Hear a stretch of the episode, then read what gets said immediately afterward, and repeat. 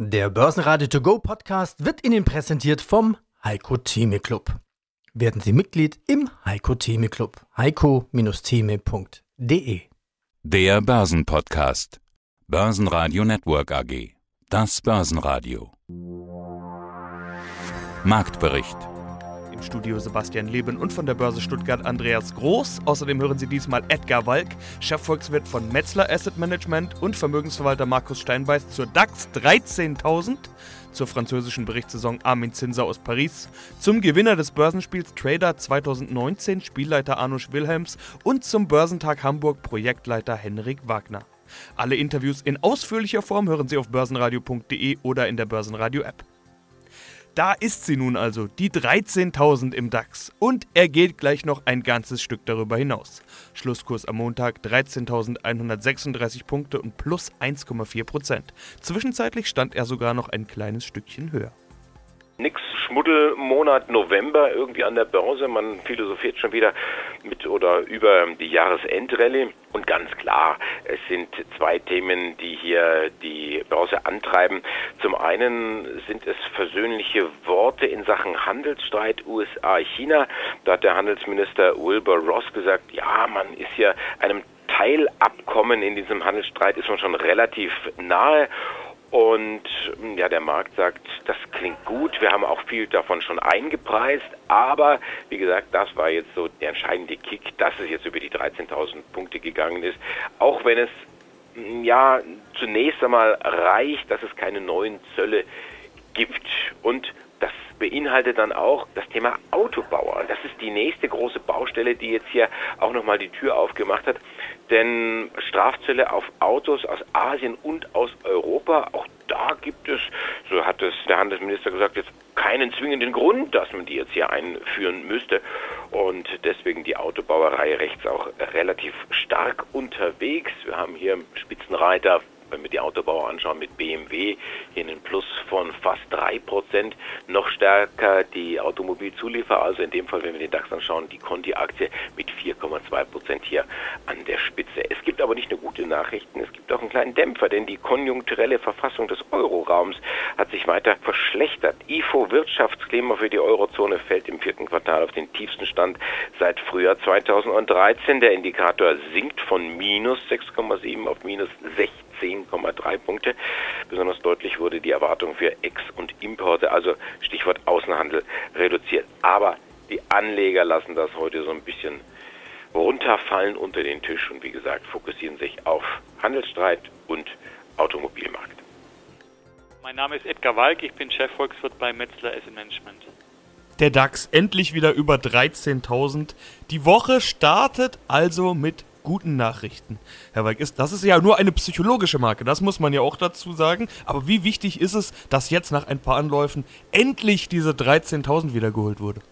Ja, ich denke, es ist ein sehr positives Signal, weil wir sehen, dass die Geldpolitik jetzt äh, wirkt, in, in dem Sinne, dass sie die Kurse weiter antreibt.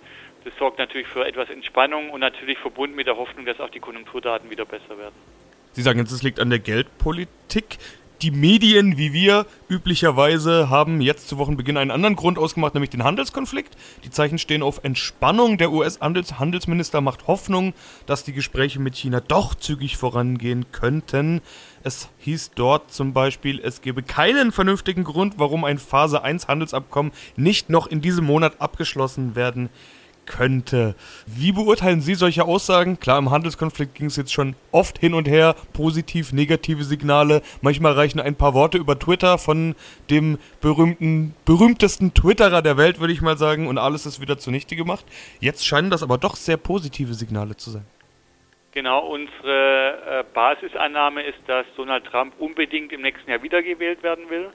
Und dazu muss er unter allen Umständen eine Rezession in den USA verhindern. Wir haben gesehen, dass der, die Eskalation des Handelskonflikts eigentlich schon seit letztem Jahr der Weltwirtschaft massiven Schaden zugeführt hat. Und ist klar, jede weitere Eskalation von aktuellen Niveaus würde natürlich das Rezessionsrisiko in den USA erhöhen und damit die Wiederwahlchancen von Trump mindern. Und von daher sind wir davon ausgegangen oder gehen schon seit einiger Zeit davon aus, dass Trump bis zu den Wahlen im nächsten Jahr eher freundliche Töne von sich geben wird und eher darauf achten wird, zu deeskalieren. Und genau das sehen wir im Moment. Und von daher wäre unsere Erwartung auch, dass diese Deeskalation bis zu den Wahlen im nächsten Jahr sich fortsetzen wird und sich von der Seite erstmal der Konflikt entspannen. Die Frage ist halt dann nach den Wahlen, wie es dann weitergeht, aber das ist sicherlich eine Frage, die wir dann erst im nächsten Jahr beantworten müssen. Guten Tag, mein Name ist Markus Steinbeiß von der Vermögensverwaltung Steinbeiß und Hecker in München. Sie hatten im letzten Börsenradio Interview über Sektorrotation gesprochen. Das wollen wir jetzt natürlich auch wieder tun, denn seitdem sind ein paar Monate vergangen. Die Frage war, sind die Gewinner der letzten Jahre auch die Gewinner von morgen? Aber zuletzt mal zu Gewinnern generell. Trotz aller Sorgen steht der DAX vor neuen Allzeithochs, will nur noch ein paar hundert Punkte. Neue Jahreshochs hat er gerade erst geholt und diese runde magische Marke von 13.000 Punkten überschritten an diesem Montag, an dem wir uns gerade unterhalten. Bevor wir jetzt einzelne Branchen, Unternehmen untersuchen sozusagen, wie gut ist die Aktienlage generell aus Ihrer Sicht?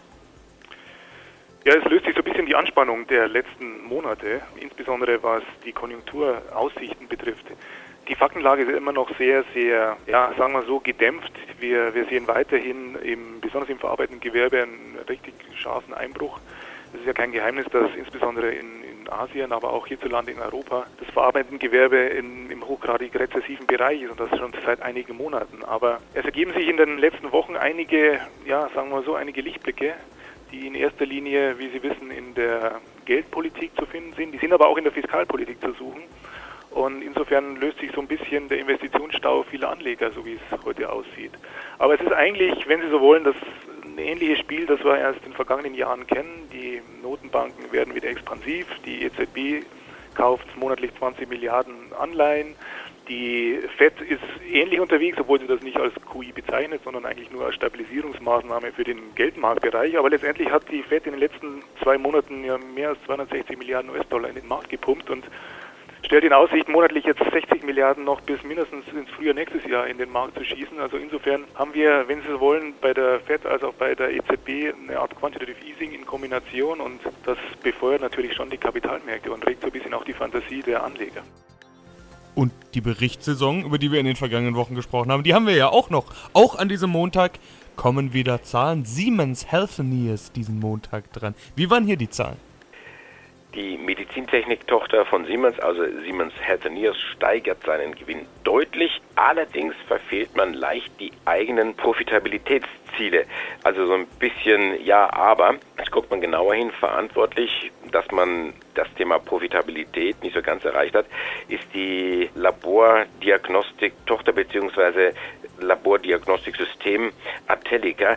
Das hat wohl mit Anlaufschwierigkeiten zu kämpfen, ist aber oder soll der Heilsbringer dann sein im Thema Labordiagnostik, soll dann auch die, die Cash-Cow des Unternehmens werden. Also momentan Anlaufschwierigkeiten, kleiner Dämpfer, aber in Summe äh, kommt das alles recht gut an, auch wenn man sagt hier, wir haben einen knackigen Gewinnanstieg gesehen, von dem auch die Aktionäre ein ordentliches Stückchen abbekommen sollen in Form einer höheren Dividende. Die soll steigen um 14 Prozent auf 80 Cent. Und wie gesagt, in Summe kommt das richtig gut an. Siemens Healthineers klettern zur Mittagszeit 7 Prozent, sind über 40 Euro, 40 Euro und 93. Ja, guten Morgen. Mein Name ist Armin Zinser von der Société de Gestion Prévoit. Ich bin der Fundmanager von zwei Fonds, von einem Large Cap und einem Small Cap Fonds. Und das bedeutet, sie schauen natürlich ganz genau, was die Unternehmen tun und wie kann man das besser machen als in einer Berichtssaison, die gerade läuft. Sie sitzen in Paris, also wollen wir mal spezieller den Fokus auf die französischen Unternehmen richten. Bei uns kriegt man ja, wenn man was mitbekommt von den französischen Aktien, meistens von den ganz großen mit, aber es sind eben auch ein paar Weltmarktführer und Schwergewichte im CAC 40, dem französischen Index drin. Wie hat Ihnen die Berichtssaison gefallen? Darf ich auf Englisch antworten? So far, so good. Also im Moment scheint alles bestens zu sein. Die Gründe hierfür, finde ich, liegt eigentlich darin, dass wir jetzt festgestellt haben, dass ein Brexit ohne Abkommen anscheinend nicht möglich ist. Ich denke auch der temporäre Waffenstillstand im Wirtschaftskrieg zwischen Amerika und China spielt mit rein. Und dann gibt es auch keine weitere Verschlechterung des Wirtschaftswachstums. Und ganz wichtig, eine weiterhin extrem lockere Geldpolitik der EZB, jetzt auch mit Frau Lagarde. Aber natürlich trotzdem am wichtigsten waren die Resultatsberichte der Firmen fürs dritte Quartal. Von denen haben wir in der Zwischenzeit bereits 31 von den Firmen vom CAC 40, die berichtet haben. Und äh, wenn ich die Sache richtig sehe, 42 Prozent waren besser als die Erwartungen. Als Beispiel kann ich anführen die Total, die Essilor Luxottica, die Airbus, die L'Oreal, die LW Marsch und die Kering. 29 ähm, Prozent entsprachen mehr oder weniger den Erwartungen von den Resultaten vom dritten Quartal und 29 Prozent waren wiederum schlechter. Als Beispiel kann ich anführen Sanofi, Unibail, Safran, Orange und die Banken oder BNP und Societe Generale. Also im Moment bestehen berechtigte Hoffnungen, dass wir die 6000 Punkte im CAC zum Jahresende schaffen. Wir sind jetzt bei 5750 sowas, ja. Am Jahresanfang waren wir noch bei 4800. Sollten wir das schaffen, hoffe ich doch, dass der GAG es schafft, diesmal dauerhaft über der Marke zu bleiben. Wir waren da ja bereits 2000 und 2007 und jedes Mal hat es hinterher eigentlich gekracht. McDonald's feuert den Vorstand, nachdem dieser gegen Vertragsauflagen verstoßen hat, weil er eine Affäre mit einer Mitarbeiterin hatte.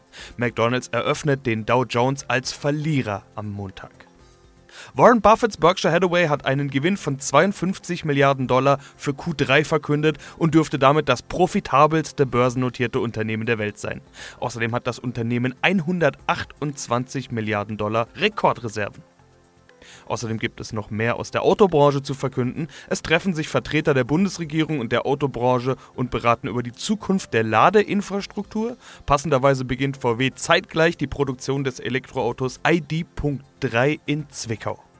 Autobauer, wie gesagt, im Fokus heute. Mit einem Auge habe ich Angela Merkel gesehen, die in Zwickau bei VW gerade eine Rede gehalten hat. Über VW sprechen wir jetzt auch im weitesten Sinne, nämlich VW-Tochter Traton. Es geht um LKWs und auch die haben Zahlen gebracht. Was ist hier zu melden?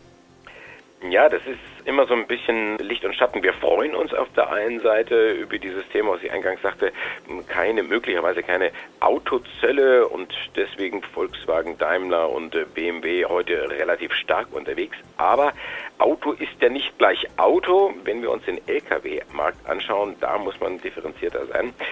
Es läuft noch rund bei Traton, also die Lkw-Tochter von Volkswagen mit MAN, Scania und äh, die brasilianische Tochter. Umsatz klettert um 6 Prozent. Das Nettoergebnis klettert sogar um knapp 20 Prozent.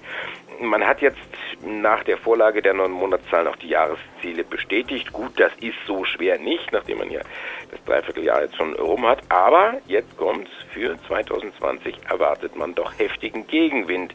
Man kann das schon in den Zahlen ablesen, denn der Auftragseingang ist zurückgegangen um knapp 6 Prozent. Das passt ins Bild, denn auch der Weltmarktführer Daimler, also auf dem Bereich LKWs, hatte jüngst seine Prognosen für diesen Bereich senken müssen. Was macht der Markt draus? Markt sagt, naja, so schlimm wird es vielleicht nicht kommen. Die Traton-Aktie ist hier 1,1 Prozent im Plus, kostet 23,32 Euro. Ich bin Arno Schwilhelms, Zertifikateexperte bei der Commerzbank und Spielleiter von Trader 2019. Und wir schauen auf den Höhepunkt des Börsenspiels Trader 2019. Am 25. Oktober war der letzte Handelstag. Ganz spannend ist natürlich, wer gewonnen hat. Außerdem wollen wir noch schauen, wie es dazu kam. Aber das Entscheidende ist ja tatsächlich, wer steht am Schluss ganz oben. Wer hat gewonnen und kannten wir den Sieger vielleicht sogar schon aus den letzten Wochen? Ja, also es ist so, dass bei Börsenspielen, ich sage vielleicht nochmal grob, wie das Konzept war, beziehungsweise was man machen musste, um überhaupt um den Rennen, um den Jaguar mitzumachen. Wir haben ja dieses Jahr bei der Hauptpreis ein Jaguar I-Pace im Wert von rund 80.000 Euro, also die elektrische Variante von Jaguar. Ja, was musste man machen? Das Börsenspiel ist am 2. September gestartet. Man konnte sich in den vier Wochen vorher und natürlich auch während das Börsenspiel dann lief, anmelden, kostenlos hat dann zwei Depots 100.000 Euro bekommen und mit denen konnte man eben diese acht Wochen an der Börse unter realen Bedingungen agieren, konnte Aktien und auch Zertifikate und Optionsscheine handeln. Und Ziel war es eben innerhalb von den acht Wochen bis zum 25. Oktober den höchsten Depotwert zu erreichen. Und der Spieler, der das geschafft hat, der bekam dann am Ende den Jaguar. Und wer war es denn? Also welchen Namen können wir jetzt heute verkünden? Genau, also gewonnen hat Thorsten Pankow aus Münster. Er hat es geschafft, seinen Depotwert von eben diesen angesprochenen 100.000 Euro auf 488.000 Euro zu steigern. Und damit trägt er sich jetzt als 17. Gewinner in die Reihe der Gewinner des Börsenspiels ein und er darf sich dann freuen auf die feierliche Übergabe in zehn Tagen. Da wird denn nämlich tatsächlich physisch der Jaguar I-Pace übergeben Und das feiern wir dann auch noch ein bisschen. Also insofern wollen wir an dieser Stelle auch Thorsten Pankow recht herzlich aus Münster gratulieren ja, es war ein spannendes Finish äh, bis zum Schluss. Wir hatten natürlich schon ein kurzes Gespräch mit ihm und er hat tatsächlich gesagt, er musste in der letzten Woche in Urlaub, weil er hat es einfach nicht ausgehalten. Es war so spannend und tatsächlich war diese Strategie, äh, in den Urlaub zu gehen, etwas ruhiger zu werden und einfach nicht mehr so vielleicht so intensiv auf die Märkte zu gucken, genau das Richtige, weil er konnte sich damit ganz knapp am Ende durchsetzen und im Prinzip von dem DAX-Anstieg in den letzten Wochen des Börsenspiels profitieren. Und dann haben wir mal wieder Wirecard im Programm. Was gibt's hier Neues? Die Aktie ist grün, sehe ich gerade. Ja, und das äh, richtig kräftig grün. Wirecard hat der Chef Braun das Wochenende genutzt, dem Handelsblatt ein ausführliches Interview zu geben. Und es geht ja um diese Frage, die immer wieder aufgeworfen wird seitens der Financial Times in London. Hier gibt es Bilanzunregelmäßigkeiten, hier gibt es sogar Bilanzbetrug, hier hat man entsprechende Töchter und Geschäfte, hat man den Umsatz aufgebläht und Braun hat jetzt gesagt, wir, wir haben alles umgedreht. Ja die Rechnungen bis zurück ins Jahr 2016 haben wir uns die Bilanzen angeschaut und Hand auf Herz, wir finden nichts. Und das ist irgendwo die, die klare An- und Aussage, die der Markt mal wieder erwartet hat, dass der Chef sich entsprechend geäußert hat. Dazu kommt dann auch noch Aktienrückkaufprogramm. Da hatten wir schon drüber gesprochen, dass man hier 200 Millionen in die Hand nehmen will, um eigene Aktien zurückzukaufen. Auch der Finanzvorstand hat sich entsprechend positiv geäußert. Ja, und äh, ich will hier noch ein kleines Zitat bringen. Braun hat gesagt, das Ergebnis, alle Umsätze sind korrekt verbucht worden, alle Geschäftsbeziehungen sind authentisch. Auch das wäre so ein Vorwurf gewesen, dass man da irgendwo Luftbuchungen gemacht hat mit Unternehmen, die es eigentlich gar nicht gibt. Jetzt darf man nicht vergessen, es gibt ja auch noch diese Sonderprüfung, wo man einen externen Prüfer bestellt hat, die Wirtschaftsprüfungsgesellschaft KPMG die brauchen natürlich noch ein bisschen. Das wird noch ein paar Monate dauern, bis man hier belastbare Ergebnisse hat. Das, was Braun jetzt gesagt hat, sind also genaue interne Prüfungen, die man dann nochmal vollzogen hat. Der Markt sagt, reagiert erleichtert, will ich es mal formulieren. Die Wirecard-Aktie fast 4%, im Plus 3,7% geht es nach oben auf 119,05 Euro. Ja, guten Tag. Mein Name ist Henrik Wagner. Ich bin seit diesem Jahr im Vorstand des HBKs, des Hanseatischen Börsenkreises. Wir sind der Veranstalter des Börsentags und laden mal wieder herzlich zum 24. Börsentag in der Hamburger Handelskammer ein. Und darüber wollen wir sprechen. Was wird geboten? Samstag, 9. November 2019, also schon am kommenden Samstag in Hamburg. Was ist das für ein Börsentag? Was wird dort geboten? Also es wird geboten, es kommen ungefähr 80 Aussteller und es gibt auch weit über 80 Fachvorträge in neun verschiedenen Räumen mit bis zu 400 Sitzplätzen. Die Türen öffnen sich um 9.30 Uhr und das Messeprogramm läuft bis 17 Uhr, die Vorträge tatsächlich sogar bis 18 Uhr. Die Besucher können sich vorab informieren über unsere Domain börsentag.de. Dort sieht man schon, wann welches Unternehmen oder welcher Speaker seinen Vortrag wo hält und generell welche Unternehmen zu uns zu Besuch kommen. Es kommen Namen wie Holger Scholze, Herr Brandmeier vom Stuttgarter Aktienbrief, Nikolaus Kreuz wird vor Ort sein, der hat vor kurzem in Hamburg einen Fonds gegründet und außerdem noch André Stagge beispielsweise. Die Messe richtet sich an Privatanleger mit keinen Kenntnissen bis hin zu professionellen Tradern. Und ja, es sind alle Finanzinteressierte herzlich eingeladen, von uns zu kommen und uns am Samstag zu besuchen. Okay, was bedeutet das? Was sind da für Themen, wenn Sie jetzt sagen, von quasi jung bis alt, von Anfänger bis Profi kann man vorbeikommen? Was sind das für Vorträge, die man da bekommt? Ist da für jeden was dabei? Man kann sagen, da ist für jeden was dabei. Also es wird mit Sicherheit den einen oder anderen finanzwirtschaftlichen Ausblick für 2020 geben. Es wird mit Sicherheit auch um aktuelle Themen gehen, wie beispielsweise den Handelskonflikt zwischen China und den USA. Das Wichtigste ist im Prinzip, dass also dass halt einfach ein persönlicher Kontakt hergestellt wird zwischen dem Unternehmen und dem Anleger und der Anleger eben die Möglichkeit hat, aktiv auf das Unternehmen zuzugehen und halt auch einfach, dass persönliche Fragen geklärt werden können.